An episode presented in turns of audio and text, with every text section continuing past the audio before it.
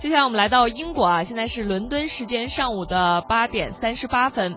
二零一五年度的英国时尚大奖啊是落下了帷幕。这个奖项呢由全球时尚产业中的八百名成员共同投票选出，两千一百三十名宾客呢是出席了在伦敦大剧院举办的颁奖典礼。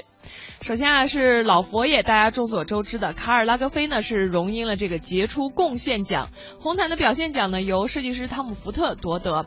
而刚刚和这个维密这个进行了各种争执的一个模特叫卓丹邓呢，他是拿到了年度模特奖。而年度男装、女装设计师呢由 J.W. 安德森一个人包揽。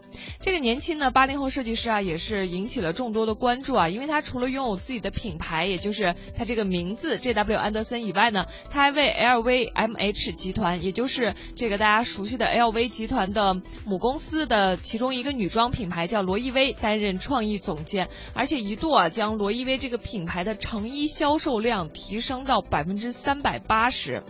虽然呢，这个之前出现在提名名单里头啊，但是备受期待的这个女装设计师维多利亚贝克汉姆，然后并没有获奖。不过红毯上的这个贝嫂也是秀了一把恩爱啊，和这个老公贝克汉姆呢是一起出席了颁奖礼。